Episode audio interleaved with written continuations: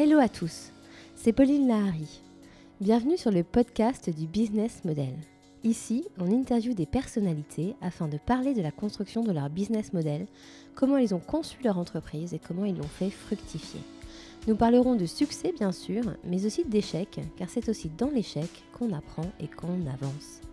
Ce podcast s'accompagne d'un livre aux éditions Erol dont le titre est Votre business model sur mesure, la boîte à outils pour concevoir, entreprendre, agir et manager. Vous pourrez y retrouver tous les conseils et les outils indispensables pour rendre votre business model rentable. Nous sommes deux à avoir édifié ce projet, moi-même, fondatrice de MyCV Factory, et Alain Van Cotte, enseignant à Sciences Po Paris et ami de longue date.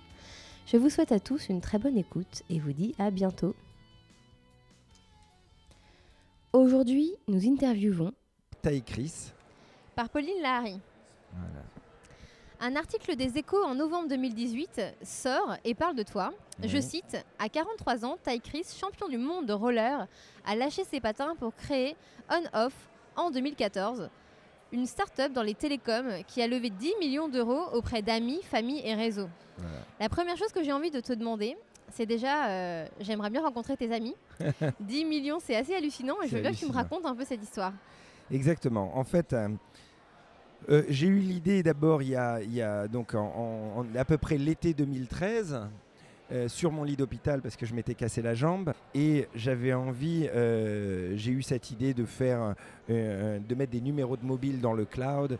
Je vais raconter précisément comment j'ai eu l'idée, mais en tout cas pour répondre précisément à ta question, Très vite, j'ai commencé à constituer un dossier, à m'enfermer chez moi, à faire un business plan, euh, à faire du design, puisque je savais faire du design sur Photoshop, à faire un dossier de 100 pages qui présentait la vision et l'application que j'essayais d'animer, des écrans que j'essayais d'animer euh, pour donner l'illusion d'une application. Et avec ça, j'ai pris rendez-vous avec des fonds d'investissement pour justement lever des fonds. Et logiquement, les fonds d'investissement, quand ils m'ont donné rendez-vous, eux se sont dit bah, que j'allais leur présenter un, un- un business sur les sports extrêmes. Ouais, Parce que j'arrivais en tant que champion de roller. Déjà, ton- ils me voyaient arriver en béquille. et je leur dis, bah, je veux créer un opérateur mobile mondial. Donc, ils sont tombés de leur chaise. Ils se sont dit, il est fou. En plus, il faut des millions d'investissements avant de pouvoir commencer à vendre le produit.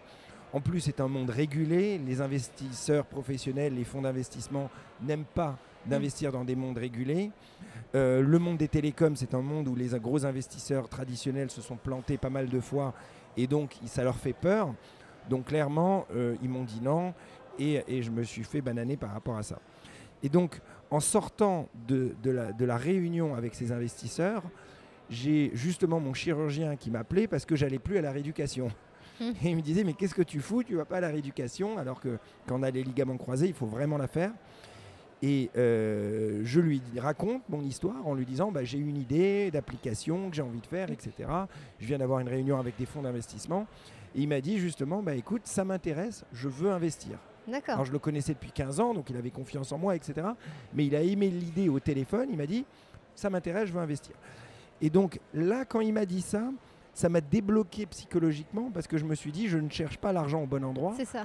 au lieu de chercher avec des fonds traditionnels qui sont euh, finalement des banquiers, Ouais. qui sont peureux, qui vont pas être, euh, et qui vont pas fon- foncer à l'affect ou, à- ou à la vision, qui vont, euh, qui vont faire attention uniquement à l'argent que leur a donné les investisseurs. Donc c'est des managers d'argent finalement, Ouais, ouais. et donc c'est pas vraiment des, des gens qui prennent des risques. Je me suis dit, il faudrait qu'au contraire que j'aille chercher auprès des- de mon entourage. Donc le premier à me dire euh, oui, ça a été mon chirurgien. Euh, il a fait venir toute sa famille puisque sa sœur, son beau-frère, etc. ont investi également. D'accord. Et de fil en aiguille, j'ai comme ça rencontré en un mois 30 personnes D'accord. que j'ai réussi à convaincre. Wow. J'avais un taux de réussite à quasi, euh, quasi 100%, quasiment. C'est incroyable. J'étais à 95% de taux de réussite quand je rencontrais des investisseurs privés. Et donc j'en ai convaincu 30 la première année en un mois et ils m'ont donné un million d'euros, 970 000 exactement. C'est dingue. Et après, il m'a fallu deux mois de plus pour trouver 2 millions d'euros avec 29 personnes de plus. D'accord. Donc euh, voilà. Et comme ça, et après, j'ai fait pendant 4 ans, quasiment au mois le mois. Ce qui a été dur, c'est que j'avais jamais un mois d'avance. Je démarrais le mois avec euh, pas d'argent. Et j'avais 23 jours pour trouver 250 000 euros, sinon je mettais la clé sous la porte. Ok. Vraiment en flux tendu. à en flux tendu. C'était infernal parce que euh, faut- il y a 23 jours, c'était là, puisque je payais les salaires le 23, il fallait qu'en 23 jours je trouve 250 000 euros, sinon il y avait 40 personnes au chômage. Et, euh, et heureusement, j'ai réussi à le faire sur le fil, hein, plein de fois. hein. Ouais, ouais. Il y a eu des fois une C'est anecdote assez, drôle. Euh, il y a eu une fois, on était en, c'était l'été, il y a deux ans à peu près. Euh, euh, tous les milliardaires ou les gens riches étaient à la plage, donc ils n'avaient pas d'argent. Quoi, ils n'étaient pas disponibles, je veux dire. Et donc j'étais à trois jours de payer les salaires et j'avais pas trouvé mes 250 000 euros. J'étais en galère absolue et je savais pas comment faire. Je dormais pas, etc. Et là, je prends l'avion de Tallinn pour rentrer à Paris. Je rentre toujours en dernier parce que j'essaye de trouver un peu de la place devant pour essayer de m'allonger. Et je vois qu'il y a trois places de libre, qui n'étaient pas ma place, mais je me mets là pour m'allonger, pour dormir. Et finalement, dernière minute, tu as un mec qui vient à côté de moi. Donc on est à, à deux sur une place à trois. Euh, c'était en écho. hein. Et euh, c'était un jeune mec, un Français de l'île de la Réunion. Et donc on commence à sympathiser pendant le vol. Et il me dit qu'il est entrepreneur, etc. Et je vois qu'il a quand même du succès à l'île de la Réunion. Et je me dis, je vais lui pitcher ma boîte. Et donc je lui pitch la boîte. Et à la fin du vol, il me donne 300 000 euros. Mais ça, c'est incroyable. Voilà. Alors, je et sais je pas reçois si l'argent sur le compte bancaire Ah bon la semaine d'après. Mais je sais pas si tu es un bon commercial Je suis un bon commercial. ou si les gens sont très généreux. Mais en tout cas, il y a vraiment bon des deux. Ouais. Donc, tu arrives vraiment à convaincre. On peut dire que ça, c'est bah, une de tes forces. je, dis, je dirais que c'est pas question que je sois. C'est pas le mot commercial est un peu péjoratif. C'est pas Ouais. commercial. C'est que Tu arrives à convaincre. je, je, je suis fondamentalement passionné par mon projet. J'y crois. J'arrive à transmettre cette passion, à, fait, à transmettre la vision. Euh, je suis quelqu'un de confiance. Les gens qui ont investi, même s'ils savaient que j'y connaissais rien, ils avaient confiance en moi parce qu'ils savaient que j'étais, j'allais pas les tromper, que Ouais. j'allais me battre autant pour eux que pour moi, que peut-être j'y connais rien, mais que je suis un travailleur et que je vais apprendre. Ouais. Donc, oui, j'ai appris en tout cas à employer les bons mots, à pitcher en 3 secondes quand Ouais. il le faut, en une heure quand il le faut, en 15 jours quand il le faut, à activer les, les bons messages. Finalement, es très méthodique. Oui, oui, oui, je suis méthodique. C'est-à-dire que j'arrive à m'adapter à la personne parce qu'il y a des investisseurs qui vont être euh, sensibles à l'affect, d'autres C'est qui vont être sensibles aux, Aux chiffres, chiffres. Ouais. d'autres qui vont être sensibles à la vision à long terme, etc. Et Mm. donc, j'arrive à sentir ce genre de choses et à m'adapter sans trahir ni, ni mentir, Mhm. juste en étant toujours passionné, honnête. Et donc, heureusement, comme ça, j'ai ra- rassemblé ces euh, euh, 130 personnes, 130 personnes. 130 personnes qui m'ont donné 10 millions.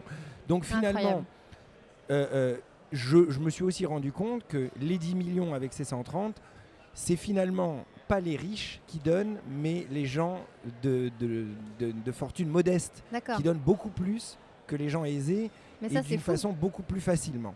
D'accord. Euh, C'était euh, les prémices du crowdfunding un peu. Ouais, un Parce qu'il n'y avait pas trop à cette Il n'y époque-là. avait Enfin, pas trop. ça Alors, démarrait tout petitement. Ouais. Voilà, c'était. Et, et après le crowdfunding, tu ne connais pas les gens. Ouais, tu Là, connais c'est pas des, les gens. c'est ouais. des gens. Il y en a que j'ai pu convaincre, comme le mec dans l'avion en, en Ouais. deux heures de vol. Et il y en a d'autres, il a fallu 15 jours, 3 semaines avec des 15 heures de réunion. Parfois, moi, il y avait que le résultat qui comptait. De toute façon, il fallait que je trouve mes 250 000 euros à la fin du mois. Donc parfois, il me, il me fallait ouais, 15 jours, euh, des, des- des- des dizaines d'heures de réunion pour arriver parce que les mecs voulaient poser toutes les questions. Ouais. Ils, rega- ils regardaient le business plan. Ouais, et, bien euh, et je maîtrisais les sujets sur le bout des doigts parce que de toute façon, c'était mon business, c'était ma vie. quoi. Alors euh, déjà cette belle entrée en matière, euh, je trouve que c'est assez extraordinaire de démarrer sa boîte comme ça. Je crois que ça ça, ça- je connais personne qui a réussi à lever autant d'argent avec des privés ça. de cette façon. C'est vraiment rare. C'est assez rare, ouais. Euh, alors jusqu'ici, on n'a toujours pas parlé de ton cœur de métier. Enfin, qu'est-ce que tu as monté comme boîte? J'aimerais qu'on parle un peu du lancement. Alors, pourquoi les télécoms et pourquoi voilà. on-off Alors en fait, comment ça s'est passé? C'est que sur mon lit d'hôpital, il y a donc 5 ans en arrière, finalement tout s'écroulait à ce moment-là un petit peu dans ma vie, puisque j'arrivais plus à remonter des records, puisque moi j'étais sportif avant. Ouais, Euh, j'avais, euh, euh, j'avais écrit un long métrage que j'ai essayé de monter à Hollywood, que j'avais pas réussi à monter. J'avais euh, signé un long métrage où j'avais le premier rôle qui s'est annulé à la dernière minute et, et donc le film s'était pas fait. Euh, bref, j'avais beaucoup. Ma, ma vie, elle était, elle était entre parenthèses et en Mm. plus j'avais la jambe cassée, j'étais sur le lit d'hôpital, etc. Et donc je me suis dit, il faut que je redémarre de zéro dans une nouvelle industrie parce que j'en avais marre d'être dans une industrie un petit peu segmentante qui était l'industrie des sports extrêmes. Ouais. Il fallait dans les, les sports extrêmes que je sois dix fois plus ingénieux que les autres sportifs pour sortir mon épingle du jeu, Ouais. tu vois. Et donc, je me suis dit, euh, euh, je serais peut-être pas le meilleur, le premier mondial, puisque j'ai toujours cet esprit compétiteur, tu vois. Ouais, ouais. Donc je dis, je ne je serai peut-être pas le premier mondial dans une grande industrie, mais même si je suis le centième mondial dans une grande industrie, la, la- la- la grandeur est, est bien, bien plus importante. Je voyais que le, le millième footballeur gagnait mieux sa vie Ouais. que moi qui étais le premier euh, en roller, tu vois. Donc, euh, je me suis dit, les télécoms, au moins, je suis sûr de ne pas me gourer. Hmm, Là-dessus, j'y connais rien, mais par contre, c'est la plus grande industrie au monde. C'est une industrie en croissance. Ça va, tout le monde utilise et tout le monde utilisera un téléphone. Donc globalement, je suis sûr de ne pas me gourer. En plus, j'étais fan de tech, etc. Et donc, j'ai commencé à réfléchir en me disant, qu'est-ce que je peux inventer dans le monde des télécoms? Bah ouais, mais c'est quand même une énorme question. Voilà, exactement. Et donc l'i- l'idée que j'ai eue, la vision que j'ai eue, c'était de me dire, c'était quelque chose qui était assez simple finalement, parce que les bonnes idées sont toujours simples à trouver. Ouais, c'est sûr. C'est que on est dans un monde où tout est dans le cloud. Ça, c'était une analyse que tout le monde a. Si tu veux, nos musiques avec Spotify sont dans le cloud, Ouais, ouais, ouais. nos films avec Netflix, nos euh, fichiers avec Dropbox, nos emails sont dans le cloud. Quand je dis dans le cloud, c'est-à-dire qu'ils sont accessibles de partout. Ouais. Je peux écouter ma musique sur mon iPad, mon ordinateur, mon téléphone, me connecter sur le téléphone d'un pote, alors qu'avant, j'étais obligé d'avoir mon vinyle Ouais. physiquement. Les DJ devaient physiquement se trimballer avec leur vinyle, quoi. Et dans n'importe quel pays. Et dans n'importe quel pays, etc. Et donc, je me dis, on a des téléphones qui sont des vrais ordinateurs intelligents. Ouais. On est dans un monde où tout est dans le cloud. Et il y a une chose, par contre, là, elle, qui est au Moyen-Âge, qui n'a pas changé depuis 30 ans, c'est le 06, le numéro de mobile. Ouais. Qui, lui, n'est pas dans le cloud. Qui, lui, est coincé dans un petit bout de plastique. D'accord. Et je me dis, mais c'est quand même dingue que si je perds mon téléphone, par exemple, dans un voyage au Brésil, Ouais. je sois obligé d'attendre de revenir en France, d'aller dans un magasin physique pour récupérer la carte SIM en plastique pour récupérer mon numéro. Ouais, ou alors t'appelles Free euh, au téléphone, euh, ça dure des plombes, euh, Bah, il t'en renvoie une. Il et- t'en renvoie une, mais c'est-à-dire que Ouais. sans ce bout de plastique physique, je ne peux pas récupérer Oui, mon ça, il numéro. te faut la carte SIM. Il faut la carte SIM. Ouais, ouais. Alors que le mail, je peux me faire voler mon téléphone au Brésil, je croise n'importe quel mec dans la rue, je prends son téléphone, je me connecte sur mon, oui, mon Gmail, je lis mes mails. Quoi. Tu vois?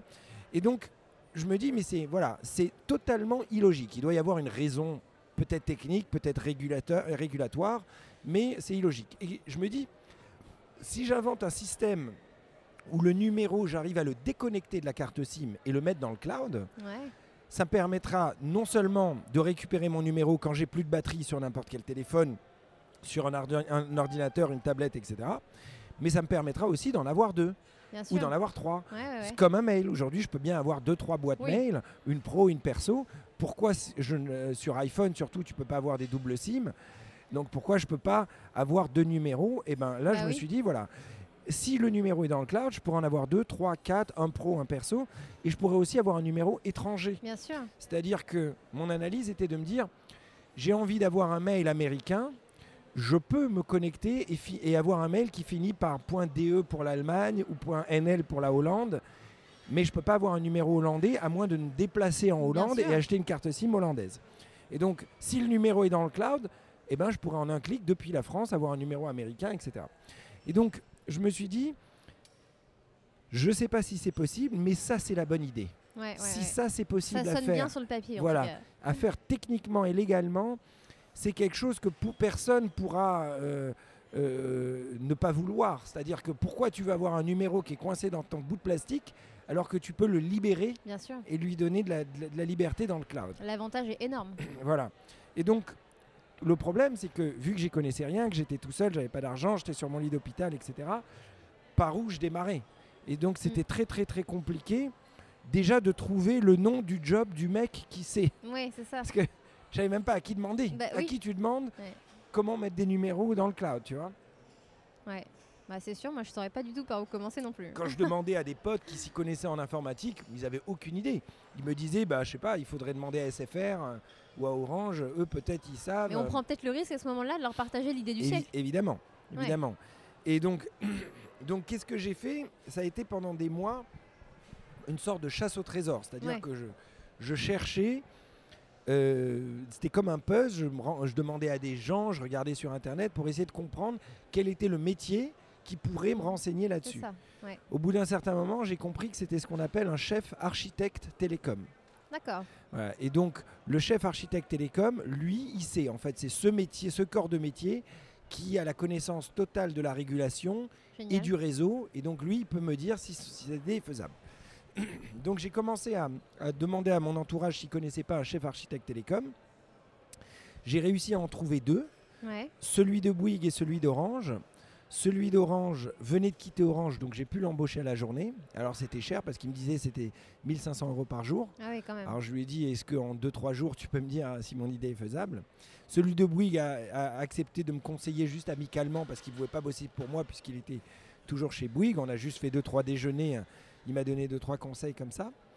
Et donc, l'architecte a, a- a fait une analyse et m'a dit, OK, ton idée est faisable, techniquement et légalement, mais il y a des difficultés parce que il n'y a qu'un opérateur télécom régulé qui peut proposer des numéros Ah et vendre des numéros et en détenir, etc.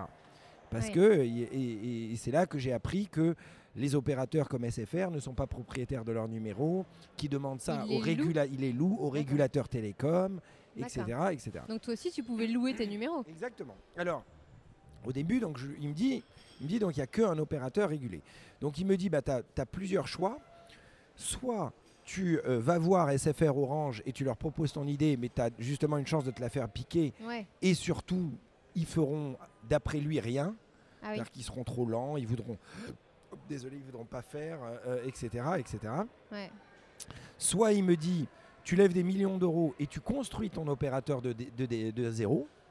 Alors déjà, j'étais surpris que je pouvais le faire, Ouais, parce ouais. que dans ma tête, un opérateur, c'est des milliards d'euros. euh, donc, il y avait, dans ma tête, il n'y avait pas de licence à vendre, je connaissais pas tout ça à l'époque. Mhm. Euh, et il me dit, le troisième truc, c'est que tu te rapproches d'un opérateur déjà existant, qui est un petit opérateur, et tu lui, en quelque sorte, sous-loues l'accès au réseau, sous-loues les numéros au départ, D'accord. et tu construis en parallèle ton opérateur. Mais quoi qu'il arrive, il faut que tu construises ton opérateur, puisque sinon tu seras en dehors de la régulation et ce que tu n'as pas le droit de faire. D'accord. C'était un bon point de départ parce que il me disait déjà que c'était faisable, il me disait que c'était accessible d'une façon limitée en fonds, c'est quand même des millions Ouais, ouais. d'euros, mais c'est pas des centaines de C'est millions plutôt la d'euros. bonne nouvelle. Voilà. Euh, mais par contre, euh, euh, moi au début, mon je m'étais dit, j'allais construire le truc en le, en le donnant aux opérateurs ou quoi que ce soit, mais j'ai vite compris que Hmm. il fallait que je le construise moi-même. Euh, à ce moment-là, j'ai cherché une société de télécom en Europe et en France qui pouvait justement euh, me sous-louer l'accès aux antennes. Ouais.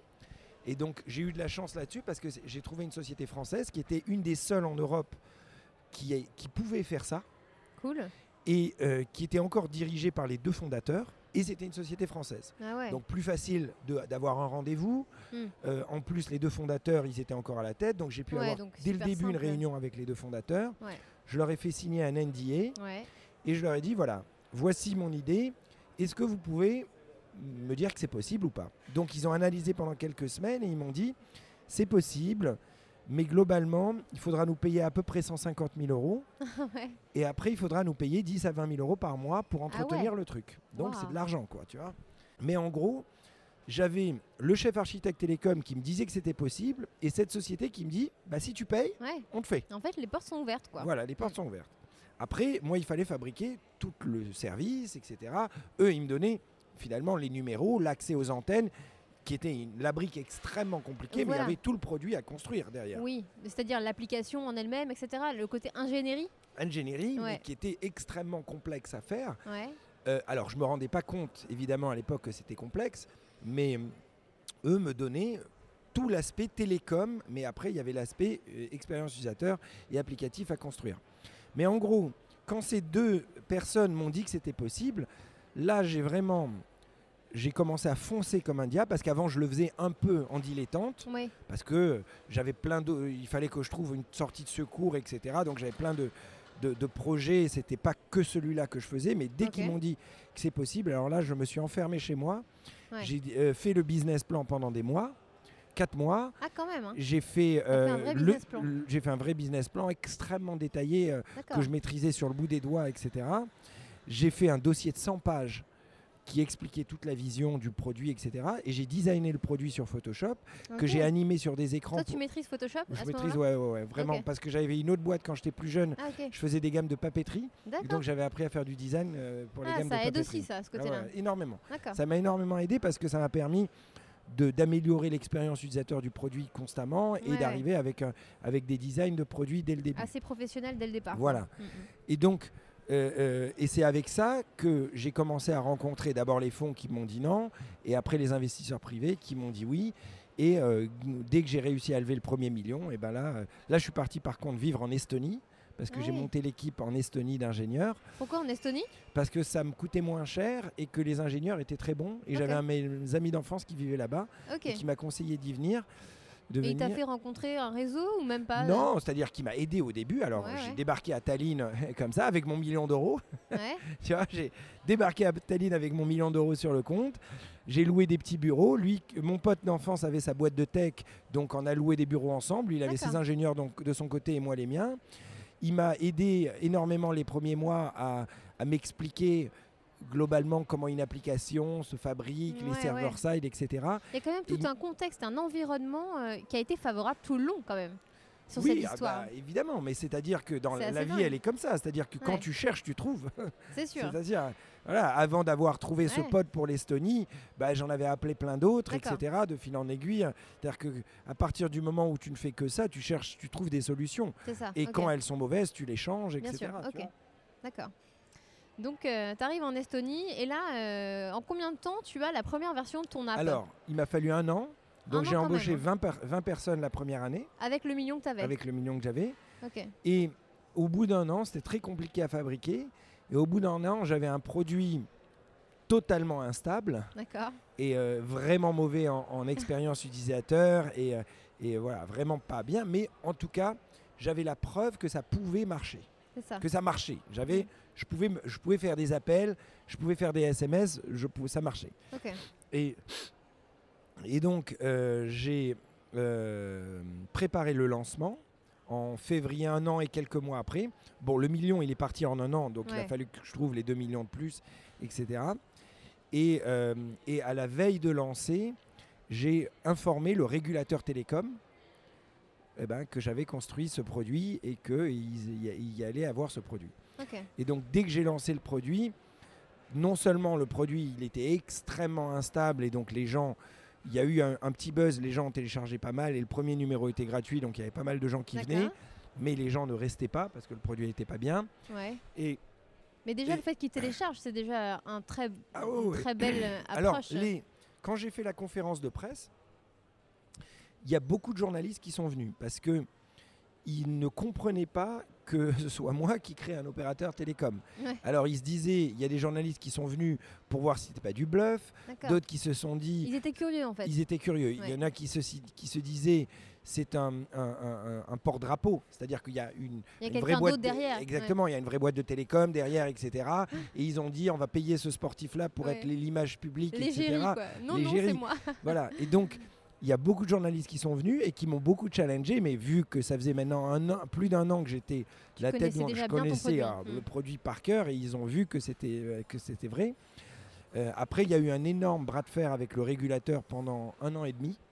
Donc ça a été très dur parce que le régulateur, au début, a vu un peu d'un mauvais œil mon service parce qu'ils ont, ils, bah, ils se sont dit c'est une application, ils vont pas respecter la régulation, etc.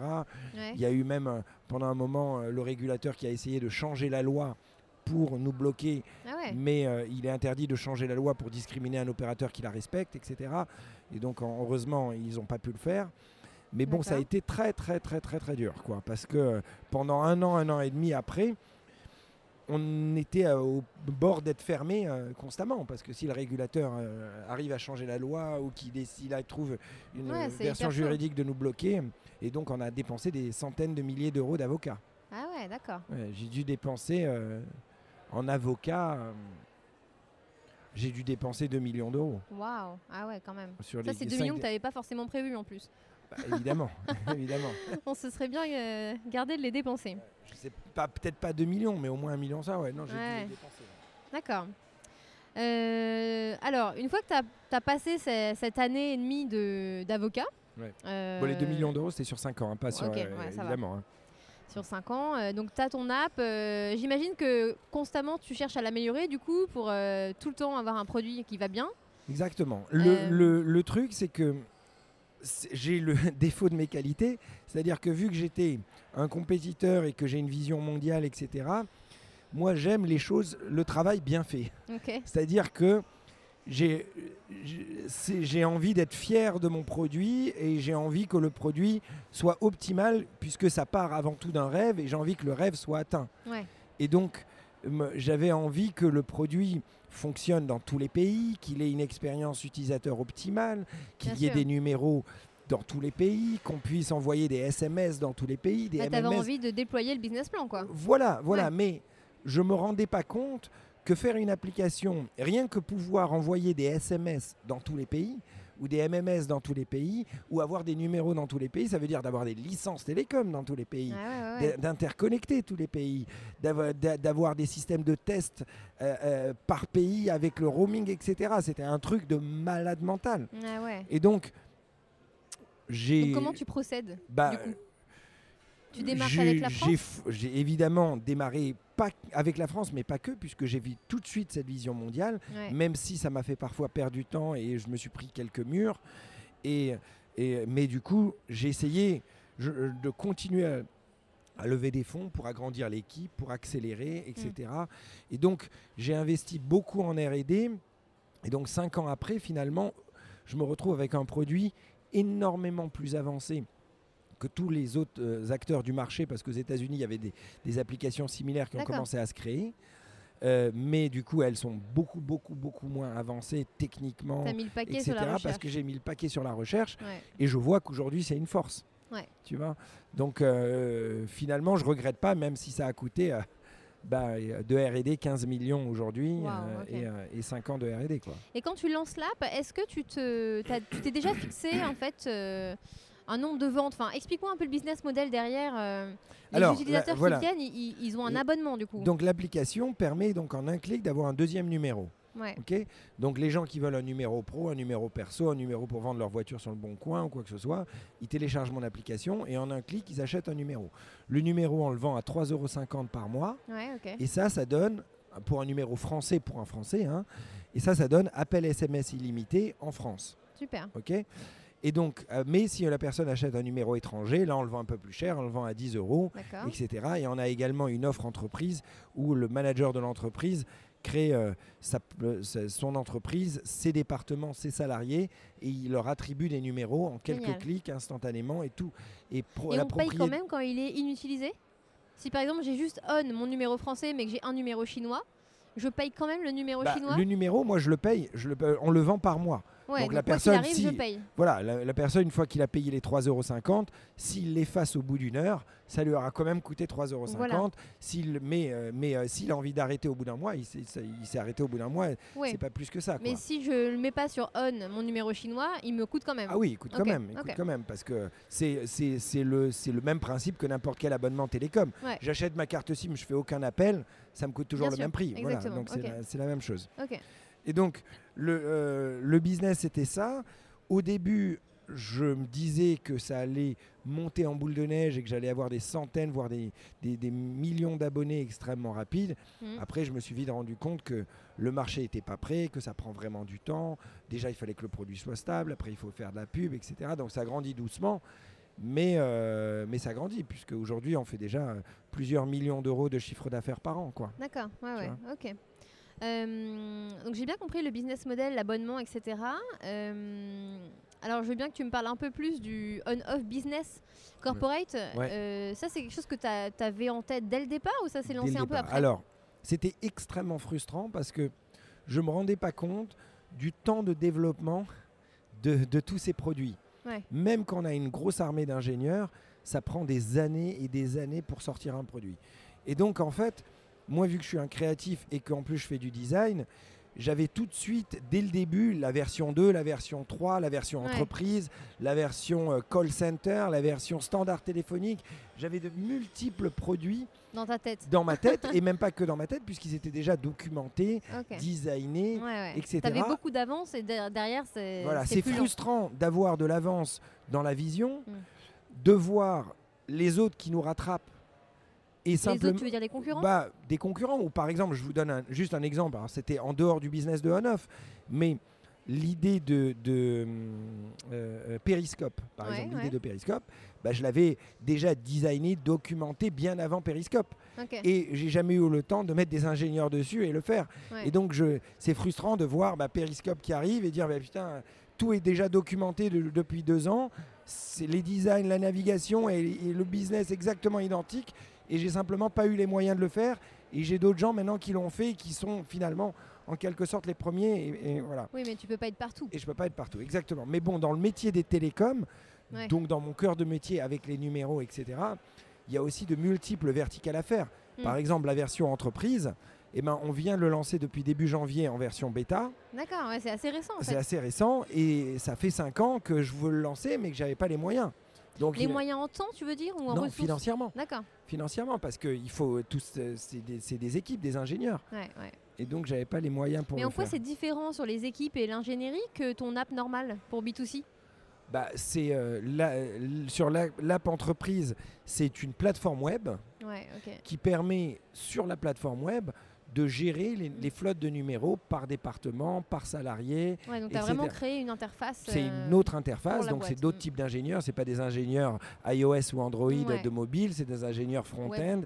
etc. Il faut que ça se connecte également sur notre plateforme mobile. Et donc, on a créé une deuxième application qui est la, la miroir de l'application B2C, mais qui est l'application B2B, Ouais. qui s'appelle On-Off Business, où on- avec les boutons achat en moins, puisqu'on peut rien acheter Ah, bien sûr. sur l'application business, puisque décliné. euh, etc. Donc, ouais.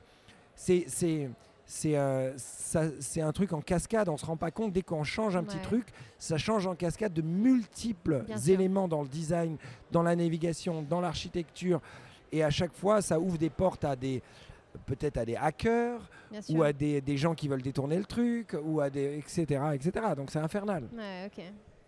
Infernal. Et alors aujourd'hui, vous avez les, les- combien les de gens, attends une parenthèse, les gens se rendent pas compte du nombre d'ingénieurs qu'ont les grosses sociétés. Ouais, ouais, ouais. C'est-à-dire, par exemple, une application comme Instagram, les gens se disent, ah mais euh, euh, Instagram, il faudrait combien de temps et combien d'ingénieurs pour arriver à la recréer?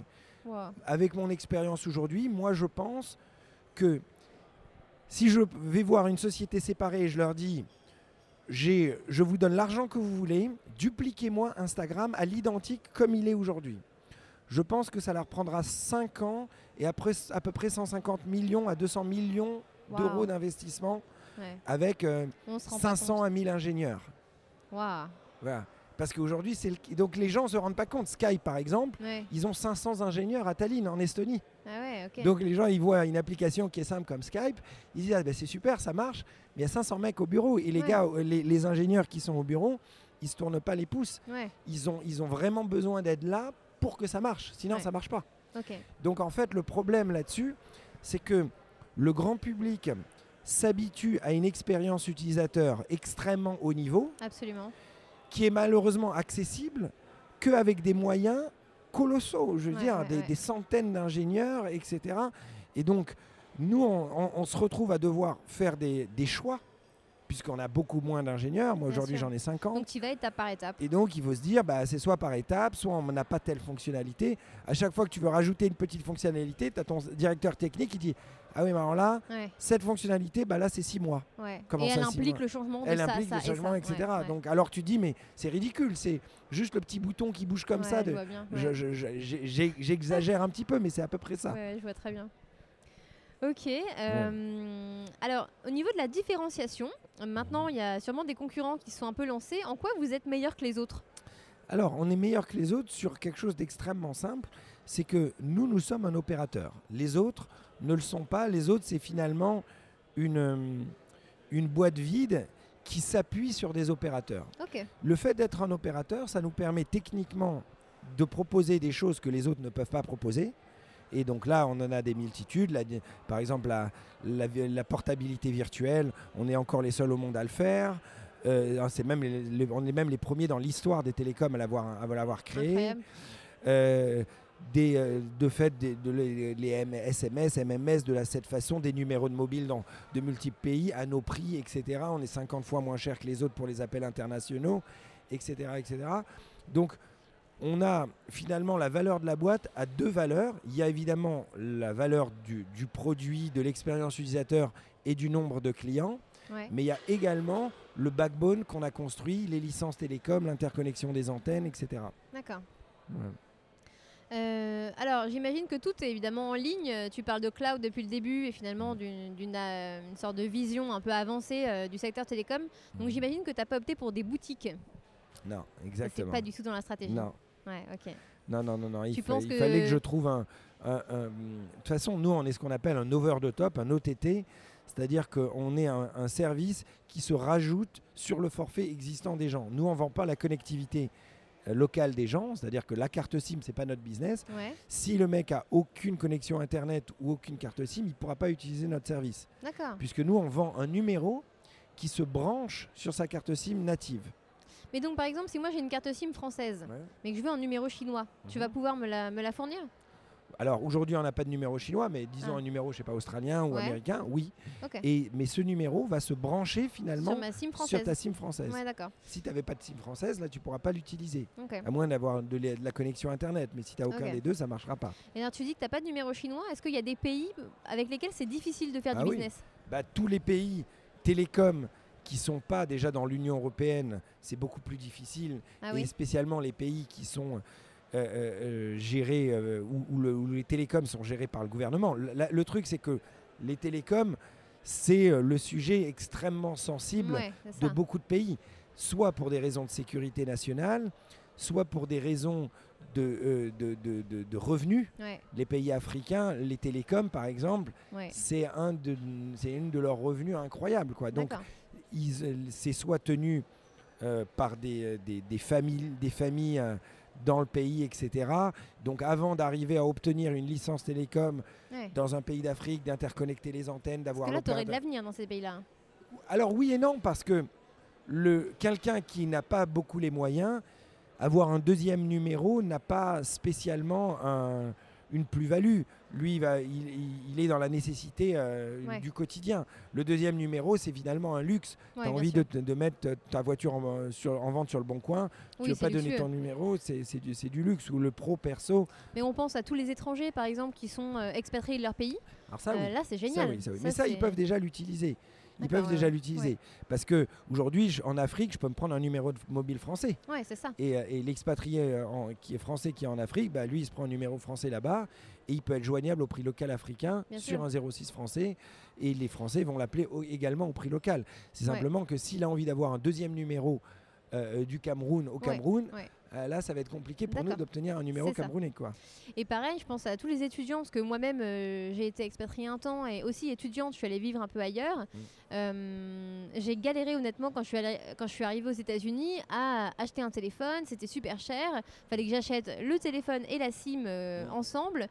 Euh, et je sais que ça c'est un vrai sujet, tous mes camarades, on était Voilà. vraiment Alors, dans la galère. On a toujours, ça- nous on peut pas changer finalement ce problème puisque vu qu'on vend pas la connectivité, toi par exemple tu vas vivre aux États-Unis, Ouais. tu seras toujours obligé de prendre une carte SIM locale. Ah. Sauf que aujourd'hui avec notre système, tu peux annuler ton abonnement français avec ta carte SIM SFR, Bouygues, Orange ou Free et rapatrier le numéro de cet opérateur dans mon application. D'accord. C'est ce qu'on appelle la portabilité virtuelle. Donc Ouais, à partir du moment où tu as rapatrié le numéro depuis la carte SIM, tu as annulé, tu as économisé 30 euros chez SFR et tu as ramené le numéro dans l'app. Quand tu débarques aux États-Unis, dès que tu as acheté une carte SIM américaine, ton numéro SFR devient local aux États-Unis. C'est-à-dire que tes, tes amis, ta famille en France vont continuer à t'appeler au prix local français et toi tu décrocheras au prix local américain et tu pourras même au prix local américain sur les antennes américaines continuer à appeler en illimité la France avec ton 06 français. Parce que ton 06 français, il est plus dans la SIM, il est dans le cloud. Ah ouais, d'accord. Donc J'avais pas compris cette subtilité. voilà, c'est pour des expatriés, des étudiants, c'est extraordinaire parce que tu pars à l'étranger, au prix euh, français quoi. c'est surtout français. que quelqu'un qui part vivre à l'étranger pendant un an, il veut pas perdre son numéro français. Non, Il- alors qu'est-ce qu'il fait? Il continue à payer pendant un an son absolument. abonnement. ouais. Il laisse la carte SIM dans un tiroir parce Ouais. que ça va lui coûter trop cher. Et quand les gens lui envoient des SMS là-dessus, il leur dit bah, Je suis pas joignable, appelez-moi sur WhatsApp. Et bien là, pendant les un an, il a simplement mis le numéro dans le cloud. Ouais. Le numéro devient local dans, un, dans ce pays-là. Et un an après, quand il revient en France, il peut même le réapatrier sur une carte SIM française. Ok, d'accord, je comprends bien le principe. Donc on prend le numéro du- d'une carte SIM plastique, on le met dans le cloud, ou du cloud vers la carte SIM plastique. Ok. Sur la stratégie de vente, est-ce que tu as des revendeurs de ton service? Pas pour l'instant. Ok, Pas pour tu es le l'instant. seul vendeur. Voilà, alors c'est via l'Apple Store et le Google Store, puisque Oui, c'est ça- évidemment. c'est c'est ça mes revendeurs.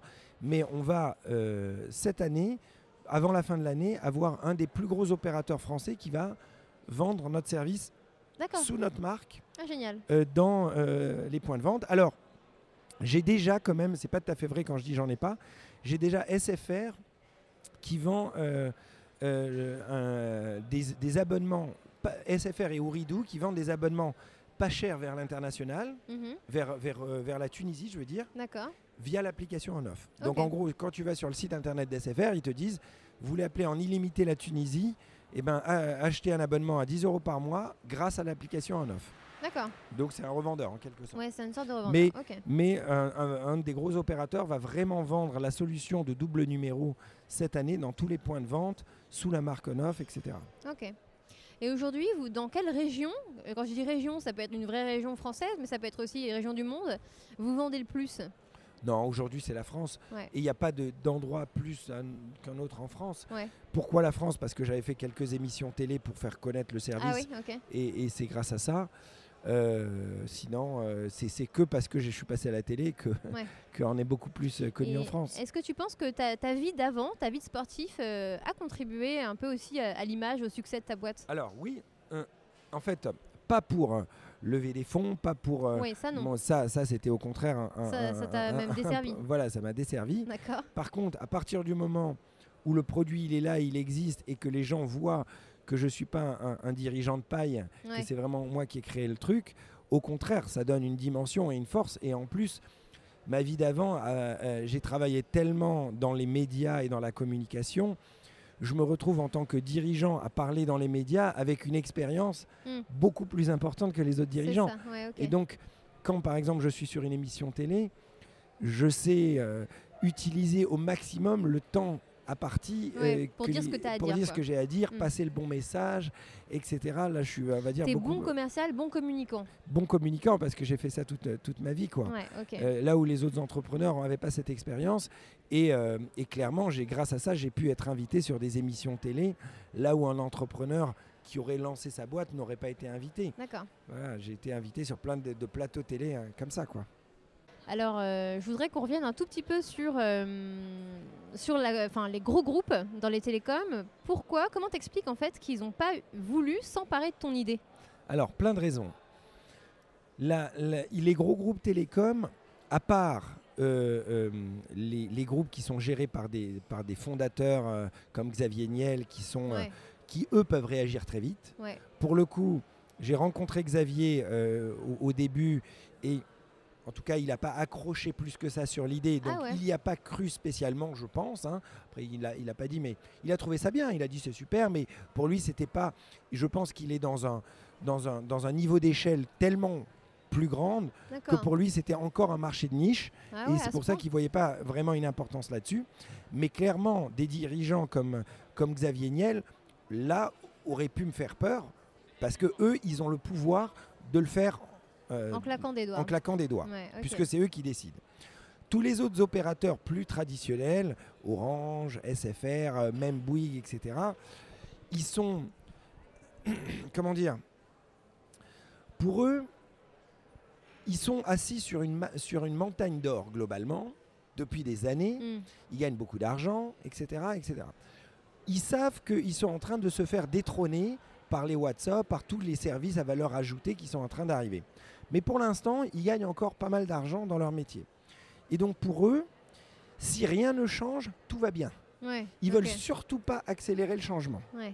Et donc, dans les gros opérateurs, je, les- je les- je le vois surtout dans, les gros, dans le groupe comme Orange, hein, euh, tu as les dirigeants en haut qui euh, euh, veulent avoir de l'innovation, qui Mhm. disent on fait de l'innovation, etc. Mais en réalité, qui ne veulent pas vraiment changer les modèles parce que eux, c'est pas leur Ça leur boîte, convient. Ouais, ouais. c'est pas leur boîte. Ils ont des objectifs que leurs actionnaires leur ont donnés. Mm. La croissance est toujours en train d'être obtenue d'année en année. Ouais. Donc, le dirigeant qui a été placé là pendant 5 ans, lui, il préfère pas mettre en risque son business, tenir les objectifs pendant les 5 ans et avoir, euh, on va dire, son parachute doré à la fin, plutôt que prendre le risque de tout changer. Déjà là-dessus. Et donc, auprès de chaque gros opérateur comme ça, il y a des gens qui sont très très innovants, on va dire en bas de l'échelle, Mhm. et qui font monter les projets innovants vers le haut. Et avant que ces projets innovants arrivent aux grands patrons, ils sont bloqués par des middlemen. Ces middlemen qui sont là, qui veulent pas prendre le risque d'être le... Parce qu'encore le grand patron, s'il dit ça c'est la nouvelle stratégie et il apprend, euh, euh, bon bah c'est il a il est face aux, actionnaires etc. Mais les middlemen qui doivent par département choisir des innovations, si c'est lui qui a pris la mauvaise le mauvais choix de faire quelque chose qui a foutu en l'air le business plan et cassé le business, le mec va se- il va être sur un siège éjectable, il va se faire D'accord. déconnecté. Donc en fait, tu as tous ces middlemen qui bloquent tous les projets innovants. Donc j'ai rencontré beaucoup de gens qui sont très innovants chez les opérateurs en bas, qui essayent de faire monter des trucs vers le haut. Les middlemen bloquent tout. Et les, grands, et les grands patrons en haut, bah, finalement, ils sont- ils s'intéressent juste à, à avoir leur- leur- leurs objectifs. Donc, ça, c'est finalement le fond du problème. Et quand je les ai rencontrés, en gros, ils m'ont dit Ton idée est super, parlons-nous tous les six mois, mais nous, on ne peut pas t'aider. Si tu meurs, ça nous arrange. C'était le sous-texte, hein, Sympa. parce que bah, rien n'aura changé pour nous, donc ça nous arrange. Et le jour où tu grandiras énormément, et ben là, on discutera. Parce Genre, que les gros, racheter, par exemple. voilà, parce que les gros ne travaillent qu'avec les gros. D'accord. Ce qui est logique parce que un- un- une boîte comme Orange ne va pas mettre une technologie complètement instable d'une petite start-up de 10 personnes Ouais. auprès de tous leurs millions de clients, euh, etc. Ou alors ils- ils vont l'acheter et puis ils vont l'améliorer eux. Voilà, ou alors ils vont l'acheter ou ils vont l'améliorer eux. Mais donc en fait, aujourd'hui c'était vraiment là-dessus. Mm. Et, euh, et, euh, et aussi, une autre raison pour laquelle ils ne l'ont pas fait, c'est, c'est, je vais être un peu violent là-dessus, mais c'est purement la vérité, donc je peux le dire, ils n'ont pas compris. D'accord. Ils n'ont pas compris. C'est-à-dire que tu as la phrase de Jeff Bezos qui dit quand tu es vraiment en avance, faut t'habituer que 99% des gens ne comprennent pas ce que tu fais. Ouais, ouais. C'est-à-dire que les opérateurs, ils ont vu une application de double numéro pour avoir un numéro pro, un numéro perso. Ça, ils l'ont compris, évidemment, quand j'ai Mm. été les voir. Mais ça, c'est le, le haut de l'iceberg. La, la vraie innovation, c'est le numéro qui est dans le cloud, Ouais. qui révolutionne tous les usages euh, du double numéro, des Ouais. numéros étrangers, etc., du roaming, de la flexibilité, etc. Et donc, ils n'ont pas compris Mm. euh, euh, vraiment la dimension de, ré- de révolution dans les télécoms que cette technologie du cloud number pouvait apporter. Et ils sont en train de le comprendre à peine maintenant. Ah ouais, Donc à mon avis, d'ici à peu près un an, les opérateurs vont commencer à se dire qu'il faut euh, nous racheter ou euh, travailler plus avec nous. La preuve, Ouais. des gros opérateurs sont, euh, vont lancer cette année la solution en offre dans, dans leur Ah, point de vente. Ouais, ok. Voilà. Et ça, toi, tu le considères de revendre ta boîte à court terme? Alors, court terme, je sais pas. De toute façon, même si je revends ma boîte, les, les- les acheteurs vont vouloir que j'y reste au moins trois ans. Ah oui. puisque c'est- c'est moi qui ai imaginé, qui suis dans l'innovation dans la boîte, qui gère encore beaucoup de choses. Donc, quoi qu'il arrive, quoi qu'il arrive, il n'y a, pas de court terme là-dessus. D'accord. Après, il faut, faut être réaliste. Si je revends ma boîte, eh ben, j'aurais gagné beaucoup plus d'argent que toute une vie de sportif, euh, Ouais. etc. Donc ça, c'est sûr que c'est... euh, Tu connais sa valeur aujourd'hui? Aujourd'hui, la dernière valeur était de 40 millions. D'accord, génial. 40 millions. Euh, Donc potentiellement, si on te rachète, tu gagnes 40 millions, quoi. alors non, que j'ai des actionnaires. Des actionnaires, je suis pas ça, on encore... va y mais, venir justement. mais globalement, globalement il, me reste à- encore la moitié du groupe ah, et même, j'ai ouais. euh, 76% des droits de vote. Donc j'ai encore le contrôle du, de mon groupe. Quoi. Alors Euh, justement, vous êtes combien d'actionnaires? Bah, du coup, on est- il y a les 130 plus les fonds d'investissement. Ok. plus de fonds. Mais pour terminer sur la revente de la boîte, Ouais. Évidemment, il faut pas, faut pas se cacher la, se voiler la face. si je revends la boîte, ça sera extraordinaire euh, financièrement pour moi et ma famille parce que ça me sécurisera pour le reste de mes jours, etc. Évidemment. Et ça, ça sera extraordinaire. Puis quelle Mais- belle histoire. Et ça sera quelle une belle histoire parce que Mm. j'ai commencé tout seul, j'avais pas d'argent, j'étais sur le lit d'hôpital, tout s'était effondré, etc. j'avais pas fait d'études dans les télécoms, je suis pas, je suis pas du CIRAI, etc. Ouais, Donc ouais. tout ça, c'est vraiment, euh, c'est vraiment génial. Mais au-delà de ça, moi, ce qui est important, c'est quand même d'aller au bout du rêve. Et donc d'aller au bout du rêve, c'est quand j'étais sur mon lit d'hôpital, je me suis dit, je vais essayer de réinventer, révolutionner le monde des télécoms dans l'expérience utilisateur. Et donc, si je revends juste ma boîte demain pour euh, offrir euh, à un opérateur français pour uniquement ses clients en France, etc. Bon, bah, ça sera un super cash-out pour moi, une belle histoire, mais j'aurais pas réinventé l'expérience utilisateur dans le monde des télécoms. La vision sera pas La vision, bout, voilà, j'aimerais bien que euh, peut-être un jour être incrusté nativement dans un iPhone ou quoi que ce soit, Mm. et, et ce qui me permettrait que mes idées auraient réinventé l'expérience utilisateur Ouais. dans les mains de, de toute la planète. Quoi. C'est plutôt Apple qui doit te Ça racheter. serait plus Apple. Je préférerais. Je préférerais. Euh, donc, euh, on a parlé évidemment chiffres, etc. Tu nous as parlé de tes conditions de sortie. hein, donc 76%, c'est assez énorme. Ouais, de droit de vote, ouais. Euh, c'est quoi la next step pour toi maintenant À part bon, cette histoire de revente qui est. Alors qui la next step, c'est enfin, maintenant je commence à avoir donc un peu plus les moyens déjà de d'atteindre la rentabilité et j'espère de la dépasser. Donc ça, c'est la, première grosse Parce étape. qu'aujourd'hui, c'était pas rentable encore. On est en, relativement à l'équilibre euh, globalement, à, à quelques centaines, euh, dizaines de milliers d'euros près. Euh, mais maintenant, il faut que j'arrive à, la- à bien l'atteindre et la dépasser. D'accord. Ça, c'est une des étapes. Et une, de- une autre éta- aussi étape, c'est d'augmenter les équipes pour enfin pouvoir développer toutes les autres verticales Ouais. qui réinventent tous les modèles télécoms que j'avais documentés, que j'avais imaginés, que j'avais pas pu faire parce que j'avais pas les moyens. D'accord. Voilà. Ok. Et donc j'espère que l'année prochaine, je pourrai faire une énorme levée de fonds qui me permettra de réinventer les modèles à tous les niveaux et d'accélérer, etc. Donc à nouveau se, se remettre dans le bain des levées de fonds, de la Ça, recherche sûr. de. Ok. Ça, c'est sûr. Parce Ouais. que une boîte est faite à grandir et donc. Euh, à moins de vouloir rester franco-français, mais si tu as envie de conquérir le marché, bah, il faut les moyens pour le conquérir ça, et aller ouais. vite et, et prendre de vitesse les autres. Ouais. euh, avec voilà. Ok. Alors, je, je crois savoir que tu as déposé quelques brevets. Ouais. Et donc, j'aimerais bien que tu m'en parles. euh, comment on crée un brevet Comment on. Voilà, bah, comment on crée un brevet? En fait, je me. Je- euh, bien sûr que on pour- avant même de créer un brevet, on pourrait faire des longues analyses sur ce qui existe, ce qui n'existe pas, etc. Ce qui coûterait déjà beaucoup d'argent, frais d'avocat et tout. Mhm. Donc, je, n'ai pas passé trop de temps là-dessus D'accord. euh, parce que ça, prenait, ça prend trop de temps et, et ça coûte de l'argent, etc.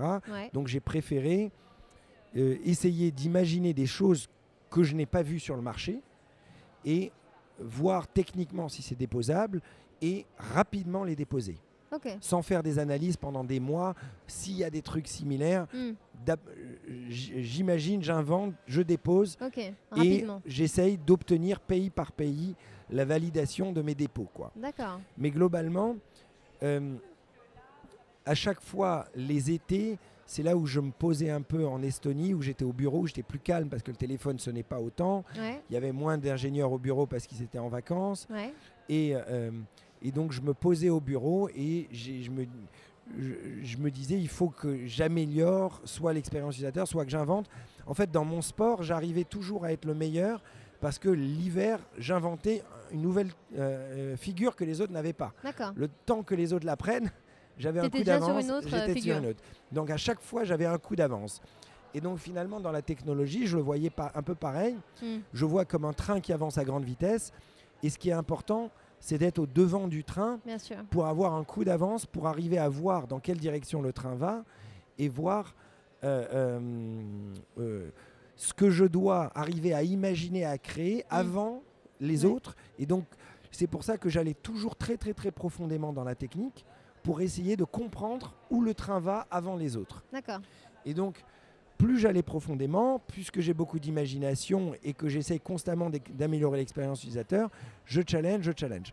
Et donc, il y a un brevet que j'ai inventé euh, il y a deux ans ou trois ans, je ne sais plus, euh, qui permet d'émettre et recevoir des appels via l'application sur des multinuméros sans aucune connexion Internet. Ok. Et ça, c'est vraiment une énorme innovation parce que le régulateur télécom oblige, pour avoir des numéros virtuels, que ça passe sur le réseau. C'est-à-dire que si vous allez voir le régulateur et que vous voulez des numéros de mobile dans une application, Mhm. si vous ne prouvez pas au régulateur que vous pouvez le faire sans aucune connexion Internet, vous sortez de la régulation Ouais. et vous êtes illégal. Et donc il était indispensable de pouvoir mettre des appels entrant et sortant sans aucune connexion Internet pour avoir des numéros. Et en plus, en termes d'expérience utilisateur, pour les entreprises, etc., c'est beaucoup plus stable de recevoir un appel. Quand tu te déplaces dans la rue, sur le relais des antennes, c'est beaucoup plus stable que si tu passes via du WhatsApp. Ouais. Et donc, ce brevet avait euh, une double fonction, c'est que ça me permettait d'améliorer l'expérience utilisateur. Alors, il n'est pas encore lancé dans l'application, mais il sera lancé bientôt, d'ici la rentrée. Donc, ça permettra pour les gens qui veulent l'utiliser d'un côté pro d'avoir quelque chose beaucoup, beaucoup plus stable, de la même expérience utilisateur que leur iPhone de base. Ouais. Mais également, ça permet de dire, ben, si Apple ou Google a envie de fabriquer la même chose, eh ben, ils ne peuvent pas, puisqu'ils sortiraient de la régulation Ah sans ce brevet, et je peux les bloquer. Ce qui est Ça, c'est très intéressant. très intéressant. Et pour le coup, la, la- la régulation m'a déjà aidé puisque Bouygues avait lancé un service euh, concurrent au nôtre qui s'appelait Bayduo, qui Ok. était une application de double numéro. Et euh, Bouygues ne savait pas faire la portabilité virtuelle. Hmm. Et le régulateur nous avait obligés de faire la portabilité puisque c'est la loi. Et donc j'ai dit au régulateur, vous êtes gentil, euh, vous nous avez obligés, sous peine de fermer notre service, de fabriquer la portabilité. Ouais. Nous l'avons fait. Euh, vous devez être euh, euh, et totalement égal sur tous les opérateurs régulés. Bouygues est un opérateur régulé. Il ne fait pas la portabilité. Pourquoi vous laissez Bouygues le faire sans portabilité alors que nous, vous nous avez euh, demandé de le faire sous peine de nous bloquer? Donc le régulateur a été obligé de dire à Bouygues, vous êtes obligé de le fabriquer aussi. Bouygues n'a pas su le fabriquer, et donc ils ont été obligés de supprimer le service et perdre 100 000 clients ou un truc, un truc comme ça. Ouais, quand même. Ouais. Ouais, donc les brevets, euh, quand, quand tu lances comme ça un business dans, dans les télécoms, en tout cas, où bah, on peut l'adapter à d'autres secteurs, euh, tu trouves que c'est important de, de vite déposer Alors, les brevets? Les brevets, on ne sait pas réellement. Est-ce que déjà, de déposer un brevet, ça ne veut pas dire qu'il soit accepté. Il faut qu'il soit accepté pays par pays, etc. Ouais, ça ouais, prend des quand même beaucoup de boulot. Voilà, ouais. ça prend des années, etc. Et après, il y a différents niveaux de force du brevet. Ouais, Il peut y avoir des, un brevet qui peut être facilement détourné ou un brevet justement, etc. Après, quoi qu'il arrive, c'est un ensemble. Et c'est vrai que si tu as un brevet qui est fort, ça va rajouter de l'eau dans ton vin, Ouais. en quelque sorte, pour que les opérateurs ou Apple ou Google ou Amazon se disent, bon, bah, finalement, c'est cette boîte qu'on veut acheter. Parce que bah, ils ont un savoir-faire depuis des années, Ouais. etc. Ils ont mis beaucoup d'R&D, ils ont des licences télécom dans tous les pays, ils ont les brevets, etc. Mm. Qu'est-ce qu'on va se casser la tête à se prendre des armées d'avocats, euh, Ouais, pour, euh, etc. On va racheter le truc, quoi. d'accord. Euh, Aujourd'hui, vous êtes combien? 50. D'accord. Mm. Ouais, pas mal, ok. 50. 50. Euh, alors, qu'est-ce que tu recherches comme qualité chez un collaborateur quand tu recrutes quelqu'un? Alors, euh, déjà, aujourd'hui, on est beaucoup d'ingénieurs. Donc, je cherche des, des génies de la tech, Ouais, des génies ça. techniques. Ouais. Euh, euh, Dur j'- à trouver, non? Hein? Ils sont durs à trouver? Ils sont durs à trouver, évidemment. Mm. Et alors, après, je cherche des gens qui sont aussi no- motivés, passionnés que moi et que nous sur le projet. Ouais. Voilà. Et, et, et de la technique. Après, je, je suis, je suis assez souple. Je n'ai pas besoin que tout le monde soit comme moi. Chacun a sa différence, etc. Euh, euh, je ne suis pas hum, militaire à vouloir que tout le monde suive mes- ma vision, etc. J'ai juste envie que les gens soient pas à l'usine, quoi, qu'ils soient passionnés, etc., qu'ils soient motivés et passionnés, qui travaillent à leur rythme, mais le, le mieux possible, avec passion et le plus honnêtement possible, et surtout que ce soit des mecs très forts. Ouais, c'est ça. Voilà. Ouais. Donc, euh, la compétence pro euh, va quand même être clé. Ouais, ouais. Pour moi, Surtout dans le domaine, en tout cas, euh, ingénieur. Ingénieur, bah oui, parce que un, un- un génie hmm. va faire quelque chose qu'un que trois ou quatre middle vont faire. Ouais, ok. Les- ça, c'est vraiment la, la règle. Hein. Alors, tu as deux choix de questions. Soit la question secrète, soit la question piège. Oh. Bon, allez, vas-y, question piège. Alors, euh, alors, on parle un peu RH. hein. Le collaborateur qui t'a le plus marqué pendant euh, toutes tes années d'entrepreneuriat, et ça peut être positif ou négatif? Euh, Une rencontre, quoi, finalement. ouais.